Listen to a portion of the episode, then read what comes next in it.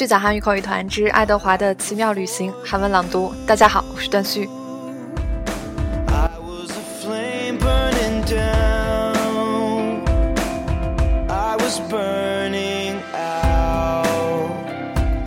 昨天我们讲到萨拉鲁斯很爱爱德华的一个小女孩，昨天终于因为生病去世了。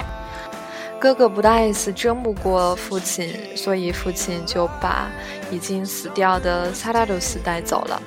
布莱斯最终也决定带着爱德华离开。我们接着听后面的内容。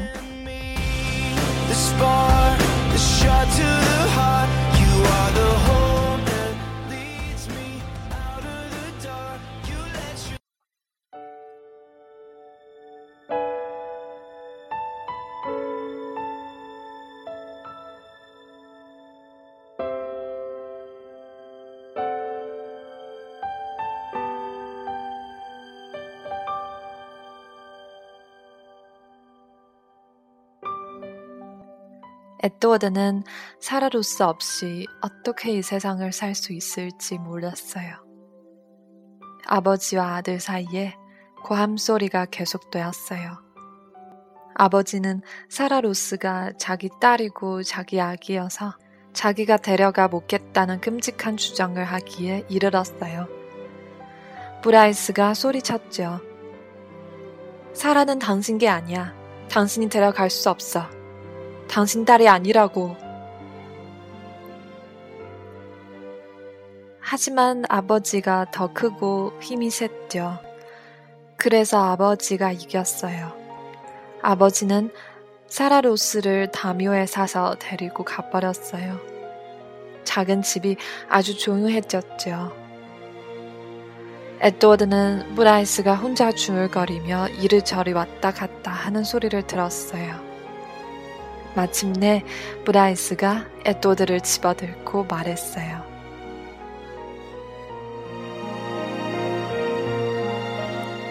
가자, 쟁글스. 떠나는 거야. 멤피스로.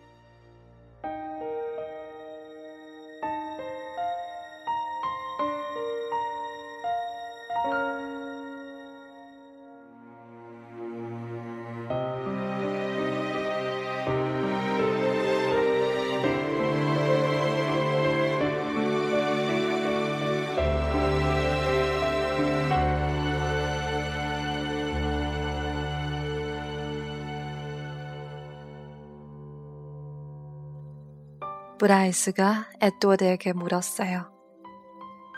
넌 태어나서 춤추는 토끼를 얼마나 보았니?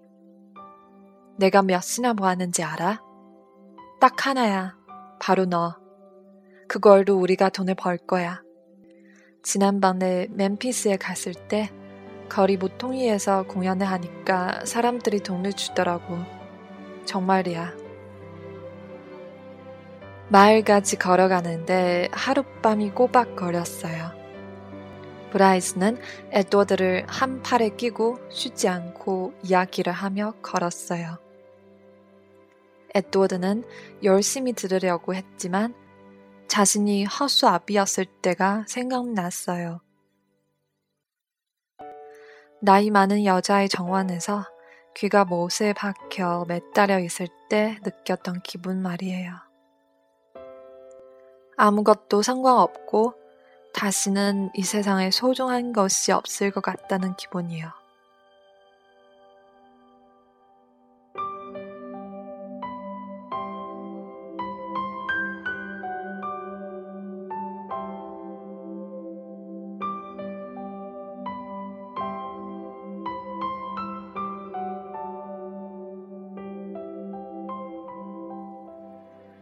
에드워드의 가슴은 텅 빈 것 같았을 뿐만 아니라 매우 아팠어요.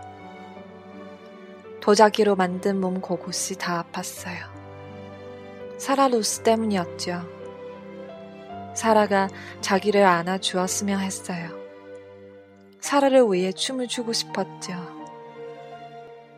에드워드가 춤을 추었지만 사라 루스를 위해서는 아니었어요. 에드워드는 멤피스에 있는 더러운 거리 모퉁이에서 모르는 사람들을 위해 춤을 추었죠. 브라이스는 하모니카를 연주하면서 에드워드가 매달려 있는 줄을 움직였어요. 에드워드는 절을 하고 발을 질질 끌며 몸을 흔들어 댔어요. 그러자 사람들은 멈춰서서 그 모습을 지켜보며 순짓을 하고 웃었댔어요. 브라이스와 에드워드 앞에는 사라 롯의 단추 상자가 놓여 있었어요. 사람들이 동전을 안에 던져 넣을 수 있게 뚜껑을 열어 있었지요.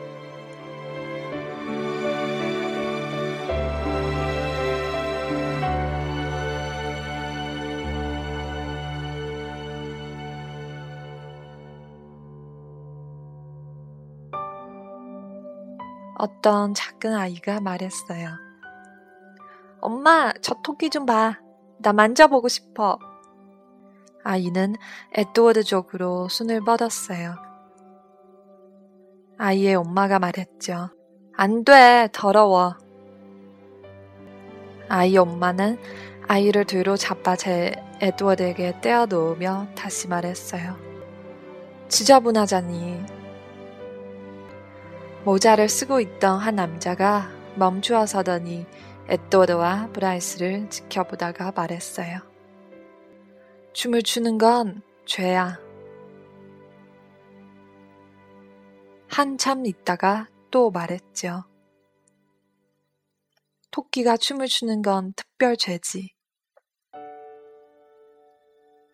남자는 모자를 벗어서 자기 가슴에 꼭 대고는 가만히 서서 오랫동안 브라이스와 토끼를 지켜보았죠. 그리고 마침내 모자를 다시 쓰더니 가버렸어요.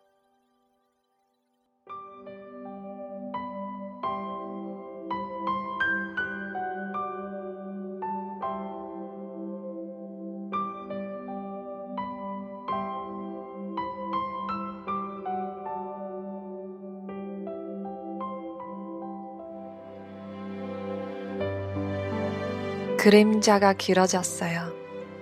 해가 주황색 공처럼 하늘에 낮게 걸렸어요.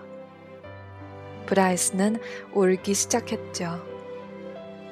에드워드는 브라이스의 눈물이 거리 위에 떨어지는 걸 보았어요. 하지만 브라이스는 하모니카 연주를 멈추지 않았어요. 에드워드의 춤도 멈추게 하지 않았죠.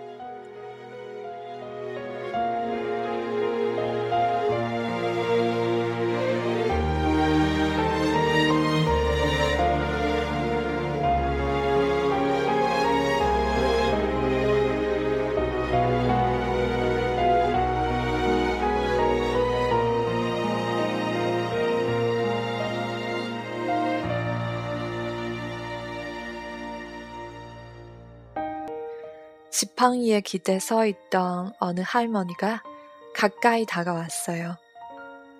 그리고 깊고 검은 눈으로 에드워드를 바라보았죠.